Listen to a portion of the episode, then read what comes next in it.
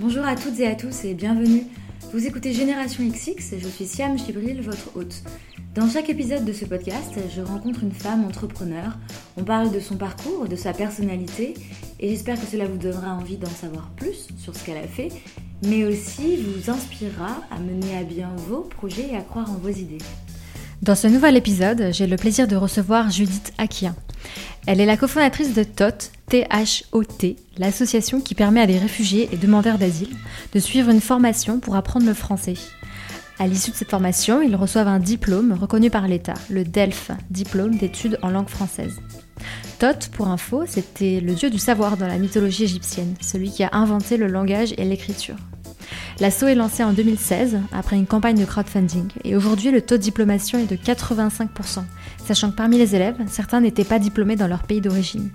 Les formations sont dispensées par des professeurs rémunérés. En bref, TOT est véritablement une école. Dans cet épisode, Judith nous raconte qu'avant TOT, elle a étudié l'art, était chroniqueuse à la radio, écrit un livre, Peut-on vivre sans smartphone, et conçu des sites internet. Elle nous parle de son expérience en tant que bénévole dans un squat de réfugiés et comment quelques mois plus tard, TOT est né. Judith nous parle d'engagement, d'action et du contexte politique actuel. Si vous avez écouté l'épisode 19 avec professeur Francine Leca, vous verrez que leurs discours se font écho et que la meilleure façon d'aider, c'est d'agir à son échelle avec ses moyens et ses connaissances. Je ne vous en dis pas plus et je vous souhaite une très bonne écoute. Bonjour Judith. Bonjour. Merci beaucoup d'avoir répondu à mon invitation. Mais je t'en prie. J'ai lu que tu étais passionnée de littérature, que tes parents aussi.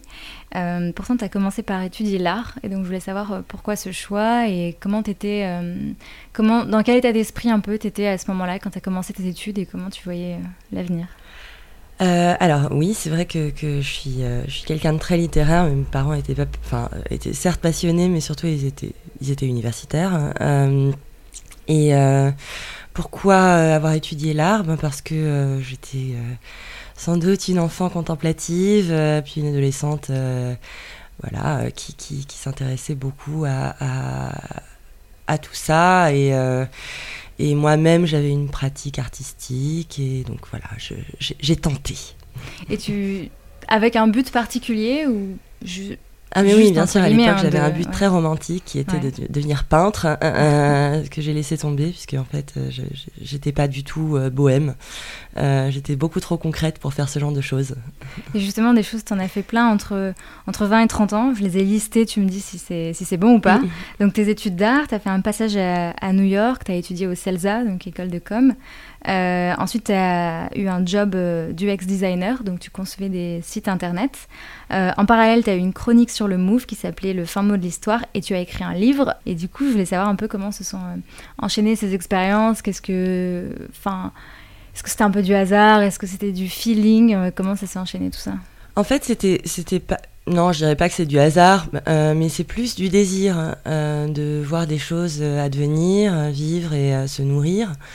Euh, et, donc oui, c'est vrai que j'ai commencé avec l'édition. Euh, qui a été donc un retour au littéraire, euh, où j'ai travaillé effectivement à New York pendant trois ans là-dedans. ça a été une immense passion. Et puis en fait, je suis rentrée de New York, c'était la crise, et à un moment donné, enfin, il faut travailler et et, avoir du ressort, quoi. J'avais 25 ans euh, quand je suis rentrée, euh, donc j'ai regardé euh, du côté du CELSA, parce que je m'intéressais beaucoup au web, tout ça. Je m'intéressais beaucoup à, aux sciences de l'information, dont bon, tout de même on a des, des pontes comme Barthes et, et, ses petits camarades. Euh, Foucault, enfin voilà, qui bien mhm. avant l'heure euh, ont, réfléchi à tout ça. Euh, et donc, donc voilà, j'ai laissé aussi les choses advenir. Et comme je me nourrissais aussi de, bah, de réflexion sur les mots qui, qui, ont énormément de place dans ma vie, j'ai eu la chance, mais alors pour le coup ça c'est de la chance inouïe, d'être prise pour être chroniqueuse d'étymologie au Move, ce qui était fantastique. Mais quand tu dis j'ai été prise, c'est-à-dire que tu avais candidaté, tu avais proposé Non, pas du tout. non, non, c'est une amie qui laissait tomber sa chronique et qui, euh, au détour d'un verre, euh, m'a dit qu'elle euh, elle m'y verrait. Je lui ai dit, mais mais pas du tout. Et euh, le lendemain, euh, j'ai quand même reçu un coup de fil du Move qui me disait on est tous au courant, c'est super, tu viens et tu vas faire l'essai et puis après tu vas le faire. Et donc moi, évidemment, j'ai eu envie de, m'enterrer vivante, euh, mais je l'ai quand même fait et, et j'ai pas compris pourquoi ils me gardaient d'une semaine sur l'autre, mais ils m'ont gardé pendant deux ans et demi et c'était une expérience fabuleuse. Et donc c'était une fois, une fois par semaine? Oui. Et donc à ce moment-là, en parallèle, qu'est-ce, qu'est-ce que tu faisais? Et donc en parallèle, bah, j'étais en CDI, euh, enfin j'étais voilà, à plein temps euh, UX designer, donc c'était vraiment une sorte de double vie. Euh, mhm. Et donc le, le, jeudi nuit, je, je travaillais sur l'étymologie indo-européenne des mots de l'actualité. J'allais au beau matin, vraiment aux aurores, à la maison de la radio, et je rentrais travailler. Mhm c'était c'était un, petit côté euh, un petit côté un peu clivé que, que j'affectionnais beaucoup. Et euh, justement, est-ce que tu te posais un peu des questions sur euh, qu'est-ce que j'ai envie de faire? Est-ce que tu, tu voulais rationaliser ton parcours et le fait d'avoir comme ça plusieurs expériences ou Finalement, est-ce que ça te plaisait d'avoir euh, toutes ces casquettes différentes? Mais en fait, euh, mon parcours est très rationnel. Euh, juste, il est rationnel dans le sens où il, il laisse les choses exister et vivre. Mmh. Enfin, dans il y, a plein de, il y a plein de justement de, peintres euh, ou d'artistes qui présentent euh, des, métamorphoses qui deviennent quelque chose d'autre, qui deviennent quelque chose d'autre. Enfin, des objets qui euh, finalement bah, sont très protéiformes. J'ai un côté un peu barbe à papa. Et, donc, et en fait, on l'a tous. c'est le tout est juste de le laisser exister. mais bon, on passe. Enfin, on a tous des passages et voilà, on, laisse euh, un ratio euh, désir et effectivement raison euh, exister ou pas. Et voilà, et moi j'ai. Bon, jusqu'ici, il me semble que je l'ai laissé exister, mais je trouve que c'est extrêmement intéressant de voir en fait ce qui se passe dans la vie. et parce qu'il y a toujours quelque chose qui se passe. Et, et donc c'est passionnant. Et cet état d'esprit, tu l'as. Tu trouves que tu l'as depuis le début, depuis que tu as. Je sais pas, commencé tes études, enfin en fait, depuis que tu as à faire des choix? Tu trouves que tu as toujours été comme ça? Oui, mais en même temps, j'oriente. Euh, rien de ce qui m'est arrivé m'est arrivé euh, tandis que j'étais euh, allongée par terre. Oui, bien sûr. voilà, j'avais aussi un certain dynamisme et, et sans doute une capacité. alors, je manipule beaucoup l'hyperbole dans la vie, mais donc les gens, enfin, mes amis se moquent énormément de moi à cause de ça. Mais en même temps, c'est vrai qu'il y, y, a quelque chose où je sais euh, exprimer ce qui, ce qui, euh, ce qui m'anime réellement. Euh, et parfois, ça, ça, ça, fait beaucoup écho. et donc, il y a des personnes qui, qui, se disent qu'ils ont envie d'être avec quelqu'un d'animé comme ça. Et donc, et comme à côté, je suis quelqu'un de très très rigoureux et de très professionnel, bah, il faut croire que voilà, que, que, ça donne envie effectivement à des personnes de, de travailler avec moi. humblement. Enfin, j'en sais rien. Euh, en août 2015, euh, tu apportes ton aide à un centre euh, d'accueil des réfugiés et des demandeurs d'asile dans le 19e, je crois. Alors, c'était pas un centre d'accueil. Hein. C'était un, ancien. C'était un squat. Ouais, un squat. Non, non, hélas, ce n'était pas un centre d'accueil, puisque les personnes n'étaient pas accueillies. les personnes étaient, eh bien, voilà, dans la nature en fait. Euh, et euh, heureusement, il y avait ce, lycée qui était, pardon, je, je, vas-y, vas-y, je t'en prie. Euh, heureusement, il y avait ce lycée qui était désaffecté et où les pouvoirs publics nous ont laissé l'occuper pendant plusieurs mois, enfin, ou plusieurs mois quand les gens, quand on reste, ça veut dire que, que les gens ont fermé les yeux. Hein, donc nous ont laissé, c'est idiot de dire nous, ont laissé les, les personnes euh, qui étaient donc des exilés, euh, des réfugiés, des demandeurs d'asile, des sans-papiers, etc., euh, restés là-bas pendant plusieurs mois. au départ, il y avait 200 personnes, puis à la fin, il y en avait quand même 1300. Pour, dans un lieu qui est devenu justement un centre d'accueil qui héberge 70 personnes. il faut mmh. imaginer l'état de promiscuité déjà au tout début, mais alors ne parlons pas de la fin, mmh. où il y avait quatre douches, quatre toilettes, enfin c'est terrible en fait de laisser les gens comme ça. Mm. Donc oui, je suis allée là-bas euh, parce que ça m'était absolument insupportable. Comment t'as connu ce, cet endroit? Euh... Est-ce que en fait c'est venu du fait que euh, tu as pris connaissance du sujet et que du coup tu as eu envie d'agir et tu as cherché comment agir? Comment ça s'est oui, passé Oui, il y a, y, a, y a, ça. en fait, je, je, trouvais épouvantable que dans ma propre ville, dans mon propre environnement, ait lieu une une telle maltraitance des êtres et des individus, euh, et surtout de personnes qui avaient été à ce point euh, malmenées par la vie, euh, qui avaient traversé la mer au péril de leur vie. Personne ne fait ça par plaisir, qui voilà, étaient passées par des choses affreuses et qui étaient traitées, mais pire que des choses, quoi. Enfin qui n'étaient pas du tout traités comme des êtres et encore moins comme des êtres humains. Euh, et je trouvais ça affreux. Donc, euh, donc voilà, bah, j'y suis allée. Euh, moi, c'est vrai qu'à l'époque, j'étais plus en agence, j'étais freelance. donc à partir du moment où je suis rentrée de vacances, où donc j'avais, enfin, j'étais plus ou moins en pause de travail puisque voilà, bah, les agents, enfin mes clients euh, euh, étaient encore en vacances aussi. Mhm. Euh, bah, j'y suis allée et puis une fois qu'ils sont rentrés de vacances, je leur ai dit que j'avais des tas de missions et donc j'y suis restée sur ce terrain où j'ai fait ce que je pouvais. je pense et en fait, le, plus, plus je faisais ce que je pouvais, plus j'avais l'impression de ne, ne, rien faire du tout. Et tu faisais quoi en fait?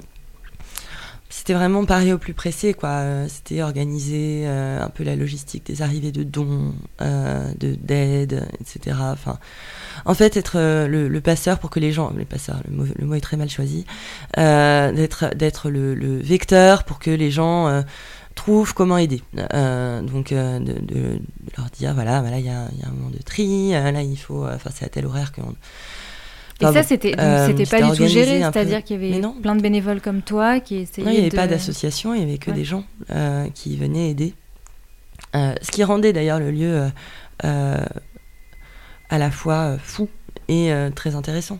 Il y avait un fait humain quoi, qui, qui se produisait là-bas, et qui d'ailleurs a été extrêmement bien décrit par Juliette Kahn, qui était également là-bas et qui, qui le décrit dans son livre Jour d'exil, mhm. qui est qui est paru à l'Olivier, et vraiment que je conseille à tous, euh, qui décrit justement ces mois au lycée Jean Carré, de manière euh, tout à fait forte et à la fois objective et subjective. Enfin, c'est très, c'est très très bien. Voilà. Ça m'a fait penser à quelque chose, c'est que donc, donc tu disais, toi, tu t'es rendu compte de ça et tout de suite, tu as voulu, as voulu passer à l'action. Mm. Et je pense que ce constat, il y a peut-être beaucoup de gens qui, j'espère qu'il y a beaucoup de gens qui, qui le font, qu'effectivement, il, y a, il y a des problèmes à, résoudre, mais parfois, on peut avoir l'impression que ça nous dépasse. On ne sait pas par où commencer et on ne sait pas si euh, aller effectivement aider peut-être une fois par semaine dans un, euh, enfin, tu disais pas dans un centre, mais dans un squat, est-ce qu'on apporte vraiment quelque chose? Est-ce bah, que tu as euh, ressenti ça? Oui, oui, j'ai vraiment ressenti ça, parce qu'en en, fait, je, voyais, plus je connaissais les gens, euh, plus euh, je m'apercevais bah, de, l'évidence de leur besoin d'horizon clair, et, et, plus je me rendais compte que l'horizon n'était pas du tout plus clair. Enfin, que le fait de passer mes journées entières à essayer d'œuvrer pour euh, quelque chose ne rendait absolument pas l'horizon plus clair. Mm. Et c'est là que euh, je me suis rendu compte de quelque chose de tout bête, c'est que j'avais des compétences euh, et que j'avais même du réseau et que je pouvais en fait répondre à la demande en produisant moi-même la réponse. J'étais UX designer. Quand on est UX designer, on prend euh, sur le terrain, on va sur le terrain, on interroge les utilisateurs potentiels de ce qu'on va faire, euh, l'application, le site web. Voilà, beaucoup plus trivial évidemment, hein, mais mhm. bon, euh, la méthode est tout de même celle d'une structuration de réponse du design. Mhm. Et, et, donc après une enquête terrain, on réunit euh, euh, des choses, on passe à côté de, d'intimes convictions qui étaient évidemment fausses, euh, on se rend compte que les besoins sont ailleurs, et puis on structure une réponse en regardant un peu quelles sont les réponses, les autres réponses qui existent, et en, comblant les, les, brèches, en, faisant un peu du sur-mesure. Et ben j'ai juste appliquer cette, appliquer cette méthode tout simplement. et puis euh, pour appliquer cette méthode correctement, il faut euh, euh, pas se prendre pour un héros, parce que personne ne l'est, mais se prendre pour quelqu'un de professionnel, et donc s'adjoindre les compétences d'autres professionnels qui sont capables de structurer d'une autre manière d'autres choses, qui font partie de tout le squelette, et puis peu à peu tout ça prend chair, et puis tout, peu à peu tout ça peut vivre. et donc c'est comme ça qu'on a conçu TOT, d'abord avec Héloïse Nio, puis avec euh, Imad Ali et euh, Mariam Kamara qui étaient à la direction pédagogique, euh, puis avec Jennifer Leblond qui a continué de structurer d'un point de vue administratif et juridique les choses, et Dieu sait que c'est important pour se sentir stable. Mmh. moi, de mon côté, je faisais tous les, toute la partie partenariat voilà, faire en sorte qu'on ait une existence incontestable. C'est venu au bout de combien de temps du coup c'est venu à partir de. Euh, enfin, on, a déposé nos statuts en octobre. Euh, donc, on, a déposé nos statuts au bout Donc, de 2015 Octobre 2015. D'accord. Euh, et donc, oui, peut-être qu'il faut expliquer ce que c'est, TOT. bah, En fait, TOT, tu, tu l'as. Comme tu dis, c'est une solution que tu as trouvée parce que tu étais sur le terrain et que tu as écouté et compris les besoins plutôt que juste de, comme tu disais, faire du au jour le jour s'occuper des dons, etc. Et le constat que tu as fait, c'est qu'en fait, euh, les gens te demandaient d'apprendre à parler français. Enfin, ce dont ils avaient besoin pour vraiment s'insérer, c'était de parler français. C'est ça. Euh, et en fait, euh, en regardant un peu, justement, en faisant ce fameux petit benchmark, c'est-à-dire cette étude comparative de, du reste de l'offre environnante, je me suis aperçue qu'en fait, la plupart des, des associations euh, étaient déjà non pas des écoles mais des associations, euh, avaient non pas des professeurs mais des bénévoles, euh, mm. avaient des cours mais pas de suivi, avaient des formations mais pas de validation. Enfin bref, en fait j'étais un peu estomaquée. Je, je, Enfin, pour moi, quand on me dit apprentissage, je pense à un professeur, je pense à, à, comment moi j'ai appris des choses dans la vie euh, euh, et, et, des choses à l'école. Enfin, euh, apprentissage d'une langue, c'est bien quelque chose qui relève de l'école. c'est pas un apprentissage sur le tas, empirique. bon, c'est pas l'école de la vie. Mhm. Il faut des professeurs, il faut des programmes, il faut des méthodes, il faut une didactique, il faut, enfin, voilà, et puis au bout de ça, il faut un diplôme parce qu'on s'adresse quand même à des gens qui euh, sont complètement discrédités par le simple fait qu'ils soient migrants. Ce mot est affreux, mais euh, c'est le mot qui est utilisé, hélas. Euh, donc il y a déjà ce discrédit. il y a en plus le discrédit lié au fait que les gens soient noirs ou afghans, enfin pas de la même couleur de peau. Euh, il y a également le discrédit concernant nos étudiants, qui est que euh, euh, bah, nos, étudiants ne sont pas spécifiquement, n'ont pas suivi d'études dans leur pays d'origine. Simplement, c'est des personnes qui ont une volonté, un désir et une dignité qui est absolue, qui sont absolues. Et puis parfois non, mais en même temps qui ont quand même besoin d'être autonomes. enfin, ce sont des êtres humains en fait. Donc être un être humain, ça veut dire parfois euh, être super, parfois être moins super, etc. Mm. Mais en tout cas, euh, l'égalité, c'est commencer par l'égalité des, dispositifs mis à disposition. Donc on a créé un dispositif qui était digne, avec des professeurs, un par classe, euh, un diplôme, qui n'est pas un diplôme en carton, qui est le DELF, qui est le même que passe euh, l'étudiant euh, chinois qui vient à l'Alliance française, ou le businessman brésilien, ou la rombière portugaise qui vient mm. tromper l'ennui. Enfin, bref, c'est exactement la même chose que, enfin, c'est le diplôme que tout le monde passe quand il veut avoir un diplôme de langue française. C'est un diplôme qui est reconnu par l'État, qui est valable à vie, et qui est un sésame, qui est à la fois une preuve mais qui est aussi euh, euh, un bagage considérable pour pouvoir prouver euh, sa volonté et son talent. Et donc ça, quand tu montes avec tes associés TOT en 2015, c'est dans quel contexte? C'est-à-dire, il y a quand même, est-ce qu'il y a des associations qui, qui avaient identifié ce même besoin? Est-ce que l'État avait mis en place des choses? Alors oui, évidemment, il y a des associations. Il y a des associations qui font un très très bon travail. Disons que nous, le, le il y en a d'autres qui, comme je le dis, fonctionnent sur un bénévolat qui est très très disloqué euh, et très disloquant. Euh, c'est-à-dire que les, les, euh, les personnes, en fait, et j'en ai inscrit un certain nombre hein, au moment de, Jean Carré, revenaient en me disant, écoute, je, ne comprends rien, j'ai l'impression d'être de, ne même plus savoir dire bonjour. C'est-à-dire que un, un jour c'était une personne à telle heure, un autre jour c'était une autre personne, il n'y avait aucun suivi, aucune continuité. Enfin, c'est très difficile quand même hein, quand on est déjà dans, dans un exil, euh, dans un squat euh, dégueulasse, qu'on n'a pas du tout envie d'être là dans ces conditions-là, qu'on a juste envie de vivre correctement, euh, d'être un peu reconnu et respecté. et de respecter son environnement en étant capable d'interagir avec, c'est-à-dire évidemment en étant capable commencer de parler. Mhm. Euh, c'est dur, hein, franchement. Euh, enfin, je trouve que c'est quand même une maltraitance d'État aussi, qu'il n'y ait pas du tout de dispositif pour permettre aux gens euh, d'apprendre dans des, dans des, conditions correctes. et, et, donc, en fait, l'offre, oui, existe.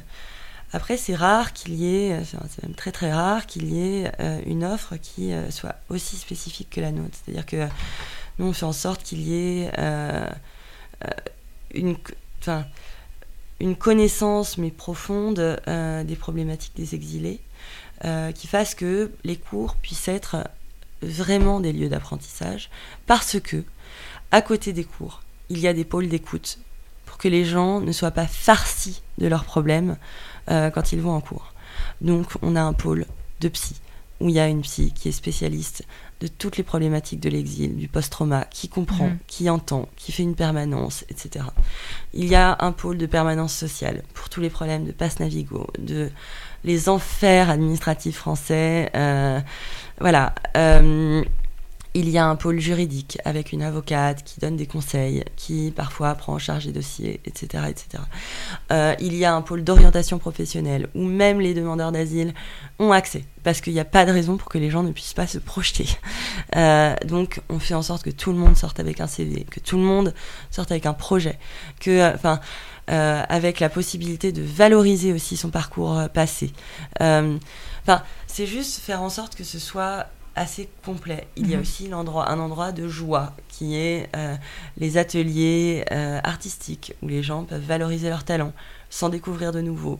Euh, c'est faire en sorte que le dispositif soit très complet et finalement corresponde vraiment à ce qu'on retrouve dans une école. Dans toutes les écoles, il y a euh, une infirmerie, euh, un pôle social, un pôle d'orientation pro, mm. euh, des, cours d'art. Enfin, c'est varié l'apprentissage. Mm. Et, et, ça passe aussi par le fait d'être entendu. Pour vous lancer, vous avez fait une campagne de crowdfunding. J'ai vu la page, vous avez explosé le, la mise de départ. et donc, vous, vous avez atteint 65 955 euros. Oui. Donc, euh, Qu'on a récolté auprès de, euh, de 1153 personnes. Et ça, c'est très fort de récolter, euh, de voir à quel point les, les gens sont mobilisés. on se sent beaucoup plus fort pour continuer. C'est ce que je voulais te demander. C'est vraiment... Comment vous êtes senti après la, campagne galvanisée Alors, on s'est senti exsangue parce que c'est complètement épuisant et pour, euh, pour récolter autant d'argent, il faut beaucoup, beaucoup, beaucoup travailler. Euh, beaucoup mobiliser. Il fallait que vous soyez, j'imagine, partout dans les médias, même autour de vous. C'était.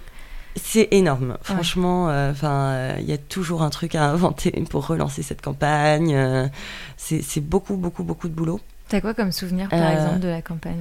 Alors, cette jauge, euh, cette actualisation permanente de la page, pour voir un peu où en est cette jauge, euh, vu 25 secondes avant, c'est quand même très important de savoir où elle en est 25 secondes après.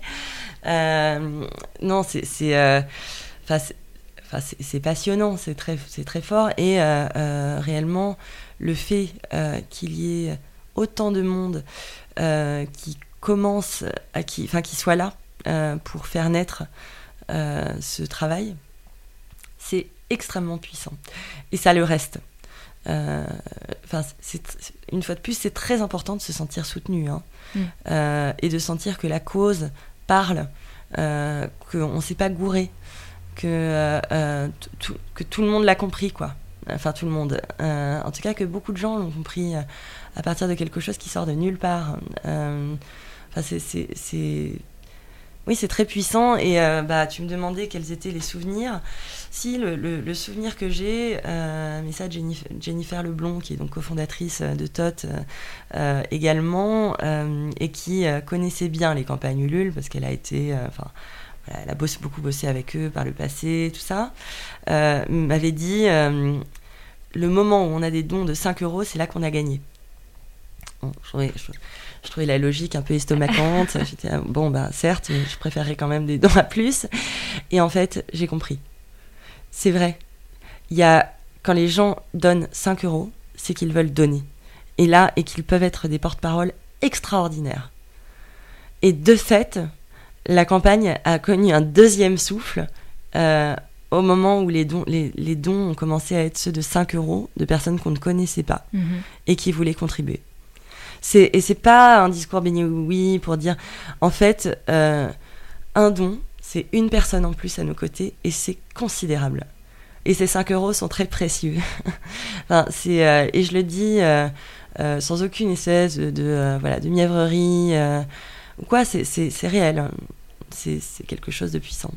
Bah, ça rejoint un peu ce que je disais tout à l'heure quand je, te, je, te, demandais si en aidant un petit peu, tu, tu, sentais que tu contribuais à la cause ou ça te dépassait complètement. En fait, ce que tu dis, c'est que même en contribuant à 5 euros à donner à une association, tu.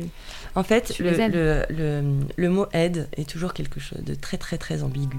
Mm. Euh, qui est-ce qu'on aide? Mm. on, on s'aide soi, hein, au départ, tous. après, il faut savoir structurer la manière dont on aide. C'est ça, hein. euh, aider pour aider, ça ne sert à rien. Mais vraiment à rien. Ça, ça prend à autrui. Euh, et, finalement, ça n'apporte pas grand-chose à soi-même. Euh, c'est quand on, quand on veut vraiment faire quelque chose, déjà on arrête de dire qu'on aide, on, fait. Mhm. et on fait, on fabrique, on structure, on rationalise, là pour le coup, hein, tu me parlais de raison tout à l'heure, et on, on, circonscrit un champ euh, d'action concret, euh, d'action concrète et un champ concret. Euh, et, à l'intérieur de ça, on agit. Mais on arrête de se poser cette question débile de comment je vais aider. on arrête avec ce truc judéo-chrétien ultra béni oui et très très très très très contre-productif, toujours, 100% du temps. C'est vraiment, enfin, c'est juste ça. Euh, moi, à Jean Carré, à Jean Carré, j'aidais, j'aidais dans le vide, quoi. Jusqu'au moment où j'étais là, mais en fait, je, je, vais péter un plomb. Je n'ai rien fait. Euh, et, et, et, moi, je suis en train de, de, me, de me, déliter complet. Enfin, euh, voilà. Enfin, j'ai et, en fait, le moment où je me suis dit, mais en vrai, j'ai des compétences, il y avait une espèce d'effet Dragon Ball, quoi, où il y a une espèce de rayon qui t'entoure et t'es là, oui, je peux et, euh, et, en fait, mais oui, tu peux. Et, euh, et, tu, et là, tu commences à faire, tout bêtement. Donc agir plutôt qu'aider. Oui, tout à fait. Oui, oui, absolument. À, graver en lettres d'or au-dessus de la cheminée du salon. Et donc, euh, comment ça se passe après la campagne de crowdfunding? Par où vous commencez? Est-ce que vous aviez déjà recruté euh, vos professeurs? Euh, J'imagine que la demande, elle était là. Oui, oui on avait fait un travail colossal en amont. Hein. D'accord. Ça, ça, a été 8 ou 9 mois de, gestation. Donc déjà, il a fallu quand même bah, prévoir comment on travaillait. Hein. Mhm. donc, quel était notre calendrier Combien de temps durait chaque formation Combien de personnes par classe quel programme, euh, quels objectifs, quel ci, quel ça, etc. Comment on travaillait avec nos partenaires. On avait quand même comme partenaire euh, RFI Savoir et euh, TV5 Monde sur la, pédagogie. Comment comment tu allé les chercher d'ailleurs ces partenaires? Est-ce que même RFI Savoir miraculeusement m'a tout de suite répondu. Une personne extraordinaire, Julien Cousseau quelqu'un que je porte très haut dans mon cœur. en fait, je leur ai écrit sur Facebook. Mhm. Euh, j'avais quand même structuré un petit paragraphe bien balancé. Et euh, on était euh, à ce stade vraiment un paragraphe hein, du, projet. et en fait, il m'a répondu. Et il m'a dit qu'il avait envie qu'on travaille ensemble. il faut croire que le paragraphe était bien foutu. Ouais, mais, mais c'était vraiment un paragraphe. Et, et, en fait, on a tout de suite compris comment on allait bosser ensemble, enfin, dans une logique de, de, de de laboratoire mutuel où on allait euh, vraiment affiner euh, comment on didactise les choses, comment on travaille, comment, qu'est-ce qui fonctionne, qu'est-ce qui ne fonctionne pas, qu'est-ce qui peut faire écho, qu'est-ce qui ne pourra pas faire écho, qu'est-ce qui, enfin, voilà, où on travaillait tous ensemble pour apprendre à affiner l'accès et le rendre le plus rapide et efficace possible à des personnes qui ont besoin le plus rapidement et le plus efficacement possible d'être autonomes et de comprendre ce qui se passe dans leur environnement, de comprendre, je le dis toujours mais je le répète, quand dire non autant que quand dire oui. Et quand dire non merci autant que quand dire merci. Quand, vous voyez un flic qui vous a tutoyé, quand... Euh, euh, et puis comprendre, enfin tout simplement, ne, arrêter d'être euh, avec un traducteur, arrêter d'être avec un assistant social pour toutes les décisions de la vie. Hmm. Enfin, c'est quand même extrêmement important, quoi. Rendre la dignité à des adultes et aussi malheureusement à des, à des mineurs euh, qui, qui, arrivent et qui sont complètement perdus. Et alors, euh, tu as aussi réussi à avoir Abdel Malik comme parrain, Pénélope Bagieux comme marraine, tu leur as écrit aussi sur Facebook alors, euh, Abdel Malik, euh, j'ai un copain qui est euh, journaliste dans un grand journal de, culture pop, dont je tairai le nom. Et, et je lui ai, en fait, je lui ai dit. Enfin, on, nous avait dit il faut absolument que vous ayez un parrain, sinon votre campagne de crowdfunding, vous pouvez vous asseoir dessus. Donc, super. On n'avait pas juste sué sang et eau déjà. Euh, et donc, euh, j'ai commencé à élaborer une liste de, personnes qui potentiellement pouvaient nous intéresser.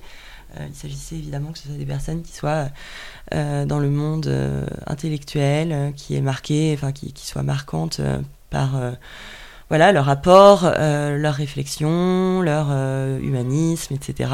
et tout en étant quand même des personnes connues.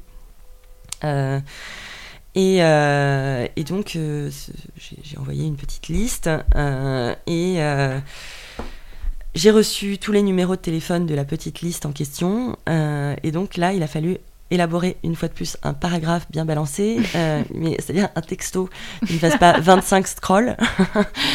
euh, donc j'ai élaboré un texto qui ne faisait pas 25 scrolls, où à la fois je présentais ce qu'on faisait, euh, j'expliquais que quand même bon, je, je, je, venais pas totalement de nulle part, euh, tout ça, enfin l'enfer d'élaborer ce genre de choses, et je demandais donc l'appui et le parrainage.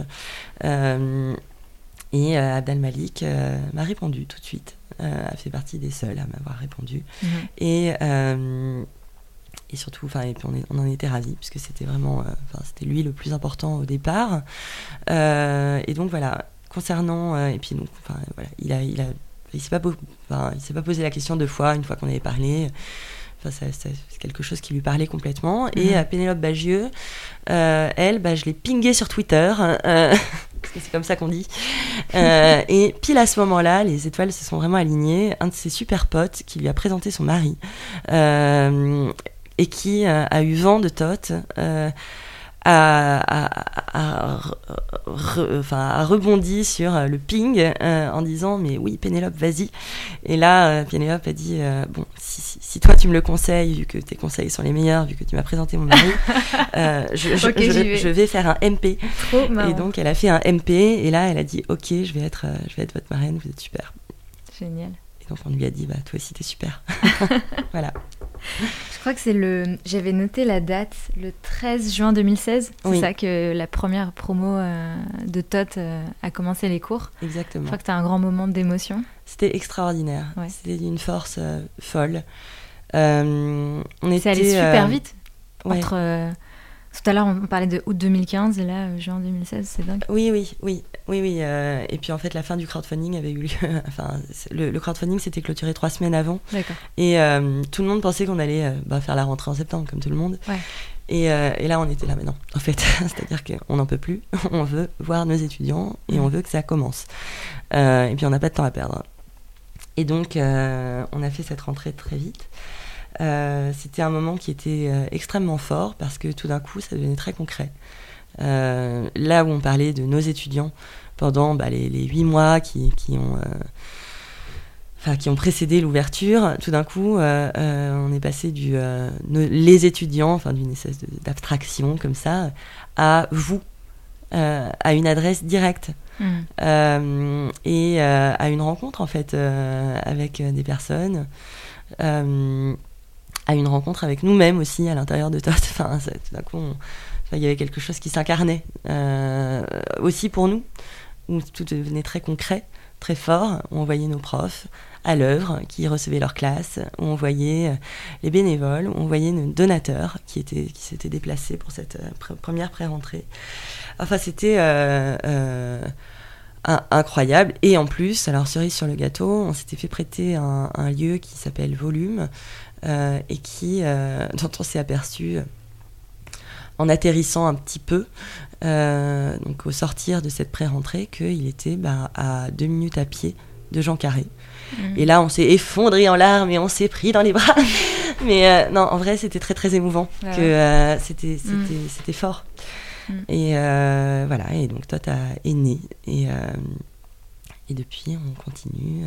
Et notre prochaine rentrée là dans quelques jours. Et ça, c'est quel bilan t'en fait de cette première promo, de la première rentrée Comment ça s'est passé? Qu'est-ce que as... Qu'est-ce que ça vous a appris avec vos associés sur comment il fallait que ça marche? Est-ce qu'il y avait des choses à changer bah, En fait, on apprend tout le temps. On est vraiment dans une logique euh, de... Ça, fait vraiment, c'est horrible de dire ça, de test and learn.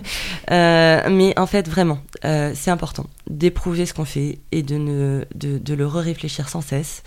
Euh, de repenser son dispositif et euh, de faire en sorte que même s'il n'y a plus qu'une petite chose, un petit détail à corriger, que ce détail le soit. Et plus on corrige le détail, plus il y a de détails à corriger. Et c'est mhm. très bien. Euh, donc on, retravaille sans cesse tout. Et c'est ce qui rend tout ça aussi enthousiasmant. Ça, ça implique beaucoup nos étudiants, puisqu'on leur demande enfin, on les voit en entretien, on, fait euh, des, bilans de euh, ce qui était bien, pas bien. On fait en sorte de, vraiment leur tirer les verres du nez parce que très poliment, ils nous disent que tout est bien, alors qu'on sait que tout, n'est pas bien et que c'est tant mieux si tout n'est pas bien. Enfin, mhm. pour le coup, en UX design, on, enfin, on, est content quand on se rend compte qu'il y a plein de choses à corriger. c'est ça, ça qui fait qu'on a gagné, quoi. Donc euh, euh, voilà, et on récupère des, des, euh, bah, voilà, des comptes rendus d'expérience, aussi de nos profs, aussi de bah, toutes les personnes qui interviennent chez nous et, et donc on s'améliore sans cesse et ce qui nous permettra peut-être un jour d'avoir suffisamment confiance en nous, en notre solidité et tout ça pour ouvrir d'autres petites totes ailleurs en France, pour voilà, enfin faire continuer un travail très solide et très ancré. Est-ce qu'il y a des moments où tu te sens découragé? Je pense par exemple, à, tu, dois forcément euh, euh, suivre euh, comment le gouvernement gère la crise. ah non, pas du tout. Oui, voilà. je ne sais pas si tu es toujours d'accord, jamais d'accord avec ce qui se passe. Comment, comment tu gères Je suis outrée. Ouais. Voilà. non, je ne suis pas du tout découragée. Au contraire, ça te galvanise? Même pas. Mais en revanche, euh, je, on trace notre route et on fait. Mhm. Euh, et on ne fait pas comme des dissidents, parce qu'il n'y a pas de raison pour que... Enfin, on, on reste une école, donc il n'y a pas de raison pour qu'on euh, politise trop notre propos en tant qu'école, puisqu'on s'adresse à des personnes. Donc on ne va pas embrigader les individus qui arrivent chez nous mhm. dans des opinions politiques qu'on pourrait avoir et qui en plus pourraient les mettre bien dans l'embarras. Je te demande ça euh, parce que. Ceci étant dit, oui, on est outré, évidemment, qu'il y ait. Euh, que les petits bidons d'eau potable euh, à Calais soient contaminés, que le moindre petit geste d'une personne à l'extérieur d'un campement qui essaie d'entrer pour pouvoir dormir calmement, que cette personne se fasse tabasser par un flic, que euh, la Libye soit en train d'être grassement euh, rémunérée pour garder les migrants chez eux. Euh, et sachant que en Libye, les personnes sont systématiquement violées, torturées, foutues au cachot, enterrées vivantes, enfin des trucs épouvantables où les rapports mais pleuvent et où malgré tout le gouvernement euh, continue de recevoir les chefs d'État libyens, etc., euh, euh, etc., je trouve que c'est une honte. Mais ça n'influence pas ta mission avec Ça n'influence pas ma mission. Ça, décale mon objectif final, qui est que Tot n'existe plus, parce que enfin, la France a décidé de, faire les choses dignement. Et mm. donc euh, d'accueillir toute personne qui dépose un pied ici, euh, quelle que soit la raison euh, de son arrivée. Au Canada, où j'étais il y a un mois et demi, pour justement m'apercevoir de comment l'accueil se faisait, j'ai été invitée là-bas. eh bien, toute personne qui met le pied au Québec s'appelle immigrante, y compris les expats. Mhm. Toute personne est immigrante. Et pas migrante, la personne est in sa migration, a une, commence un ancrage aussi qui est, qui est reconnu, euh, même temporaire et euh, a accès à une formation en français dispensée par euh, des fonctionnaires d'État à l'intérieur de structures qui sont très bien organisées, où régulièrement c'est même subventionné. Enfin, la formation est subventionnée, donc les gens peuvent y aller en ayant un petit pécule. Bref, les gens sont accueillis dignement et qu'on n'aille pas m'opposer que c'est parce que la logique de population et de politique au Canada est différente. Il y a quand même un degré de dignité là-bas qui est énorme et euh, un degré d'indignité chez nous qui est épouvantable, enfin qui, va tracer des, des, sales choses dans les pages de notre histoire. Enfin, je, sans vouloir faire la grandiloquente, là ça, ça commence à être moche. Est-ce qu'aujourd'hui, en plus de TOT, tu mènes d'autres projets euh, Non, là, euh, là je, pour la première fois de ma vie, je ne fais qu'une chose à la fois. Euh, mais, mais ça ne saurait tarder. Non, j'aimerais bien pouvoir prendre le temps d'écrire un peu. Mais, sur le sujet Mais ça pourrait être sur le sujet aussi, oui. Hmm. Enfin, je pense que. En fait, il y a quelque chose, un sujet qui me taraude vraiment, c'est celui de, des initiatives de long terme. Parce qu'en fait, je commence à en avoir un peu assez qu'on ait, que tout le monde ait des objectifs à un an ou à cinq ans. Tu te vois où dans cinq ans? Mais on s'en fout. Hmm. La question, c'est où est-ce qu'on voit euh, la société dans 30 ans? Qu'est-ce qui se sera passé et quels auront été les effets? Euh, Quand on a accueilli des gens comme des merdes euh, là, bah dans 30 ans, on ne sera pas dans une société qui sera dans une très très bonne santé. Si on les accueillait correctement, ces personnes, euh, je ne prends que cet exemple, hein, puisque, c'est mm. un, sujet. Euh, voilà. Euh, dans, dans 30 ans, on a une société qui est en paix, où les enfants de ces personnes sont fiers de leurs parents, qui ont, qui ont acquis, qui ont pu, qui ont fait, qui ont été accueillis, qui, qui enfin, ça ne peut que être positif. Euh, sur un tout autre sujet, euh, les, euh, les initiatives comme Ferme d'avenir, dans la lignée de Pierre Rabhi, etc., qui re-réfléchissent un rapport à la terre, qui re-réfléchissent un rapport à l'écologie, à comment on arrête de vider la terre de tout son jus et qu'on la remet un petit peu au repos, on l'utilise de manière plus correcte, plus intelligente, plus aimante, et en même temps tout à fait, de manière tout à fait fertile et féconde. Euh, tout ça, c'est des, des, pensées à long terme et mhm. je pense que à un moment donné, il va falloir réhabiliter ce long terme si on veut quelque chose qui, qui, qui ne nous fasse pas exploser à long terme, justement. Enfin, euh, là, ce qui est en train de faire euh, ce gouvernement, ce gouvernement colon, disons-le, nommons-le, est catastrophique. Enfin, je, je il faut qu'ils arrêtent. Enfin, il faut qu'ils comprennent que c'est grave en fait. Et je le dis pas de manière idéologue, je le dis parce que c'est triste. Ils sont, en, train de faire quelque chose de triste. Et de, réellement grave en plus. Hein. Enfin, subventionner un pays qui, torture euh, et, viole et tue sur ses terres, c'est incompréhensible. Mais du coup, toi, tu, tu vois quoi comme solution pour qu'ils s'en rendent compte? Que justement les initiatives citoyennes se multiplient Oui, là je crois que, enfin, et puis, pour moi la solution ce serait à un moment donné que, les Français se réveillent un peu, quoi, se rendent compte que c'est, enfin qu'on est un peu en train de piétiner euh, une fois de plus, hein, et je, n'essaie pas de, de, dire les choses par pure grandiloquence ou par goût de l'hyperbole, mais là réellement, enfin je trouve même que c'est un peu c'est un peu un euphémisme, hein, mais il faudrait que les Français se rendent compte que là, on est en train de piétiner mais vraiment avec des grosses chaussures pleines de boue, les pages de leur propre histoire. Et qui est un peu de rébellion, quoi. De, enfin, que, les gens se commencent à se dire mais, mais ce n'est pas nous ça. Mhm. Enfin, arrêtez de faire n'importe quoi. Est-ce qu'il y a des lectures euh, qui t'ont inspiré, que tu aimerais partager? Alors, des lectures euh, en lien avec ça ou en général? Ça peut être en lien ou en général. Euh, alors, bon, il y, a déjà Jour d'exil hein, que je conseille réellement de Juliette Kahn. C'est c'est vraiment en lien dans le sens où c'était sur un terrain où j'étais moi-même. après moi, je trouve que les, meilleures lectures sont les lectures les plus poétiques, euh, parce que je suis quelqu'un de très romantique.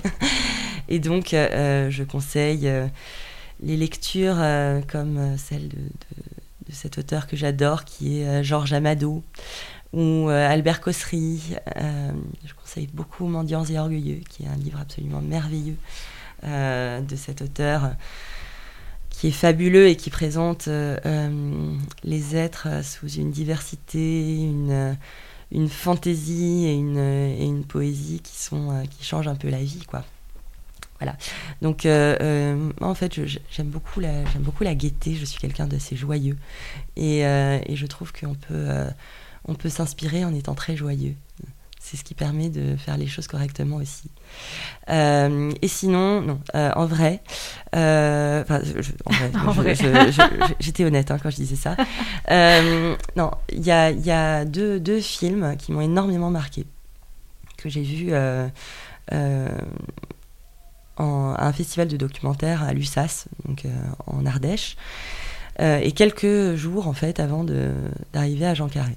Euh, je ne sais pas s'il y a un lien, mais en tout cas, mhm. peut-être que oui, en fait. Et euh, c'est deux films d'un auteur qui s'appelle euh, Laurent Bécu-Renard et qui parlent justement de. qui sont des documentaires qui présentent des personnes dans, en reconstruction post-traumatique. C'est. Donc, ça s'appelle De, de guerre lasse et Of Men and War. Et c'est deux sujets qui sont euh, très différents. D'un côté, euh, il y a les, les, euh, les femmes qui, qui ont vu leurs hommes se faire massacrer au massacre de Srebrenica. je ne sais jamais le prononcer, pardon. et de l'autre, des GI de retour de, du front en Irak et Afghanistan. Mm-hmm.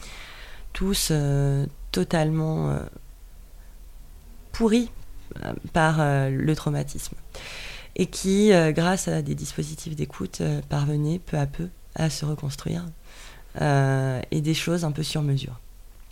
Et ça, je, bon, c'est quelque chose qui remue énormément, qui est extrêmement dur à regarder, mais c'est ces deux films qui, qui sont d'une sensibilité et d'une d'une pudeur et d'une force de d'écho que, que, que j'ai rarement euh, enfin dont j'ai rarement pu faire l'expérience euh, voilà et que je conseille parce que c'est quelque chose qui qui change un peu après les avoir vus. Bah, merci beaucoup pour euh, ces recommandations. Et je voulais juste finir en te demandant si les gens veulent agir et comment est-ce qu'on peut agir avec Tot alors déjà, agir avec TOT, ça, peut, être, ça peut commencer, commencer par aller sur le site internet de TOT et cliquer sur faire un don. Euh, parce que ça, c'est très concret. Et mm. on sait comment le faire. Euh, et de fait, les 5 euros, je ne plaisante pas, ça, nous aide réellement. Euh, donc, ça, c'est. Voilà. Et puis par ailleurs, bah, c'est structurer. Enfin, alors agir avec TOT, oui, je pense que c'est plus ça. Agir en général, mais c'est commencer par structurer un projet comme si on faisait une, entreprise. C'est-à-dire arrêter de se dire que c'est parce que euh, parce que c'est humaniste, ça doit être bricolé. Non, au contraire. Hmm. Si c'est humaniste, ça ne doit pas du tout être bricolé. Ça doit être fait avec euh, la, toute la rigueur qu'impose une responsabilité humaine. Donc euh, voilà, c'est commencer par être rigoureux. Merci beaucoup Judith. Merci à toi. À bientôt. Merci beaucoup à Judith d'avoir accepté mon invitation et d'avoir partagé son parcours et ses idées. Pour soutenir TOT, rendez-vous sur tot-fle.fr, donc t-h-o-t-fle.fr. Vous pouvez suivre l'association et Judith sur les réseaux sociaux. Je vous mettrai tous les liens en description de ce podcast et sur les réseaux sociaux. D'ailleurs, pour suivre Génération XX, ça se passe sur Facebook et Instagram, at générationxx.podcast, sur Twitter, at générationxxp, par mail et via ma newsletter à laquelle vous pouvez vous inscrire sur générationxx.fr. Encore une fois, merci au Podcastor, le podcast sur l'actualité des podcasts, pour le matériel. Et merci à vous pour votre soutien, vos messages qui me touchent beaucoup et vos suggestions d'invités auxquels je suis très attentive. A très vite pour un nouvel épisode. Salut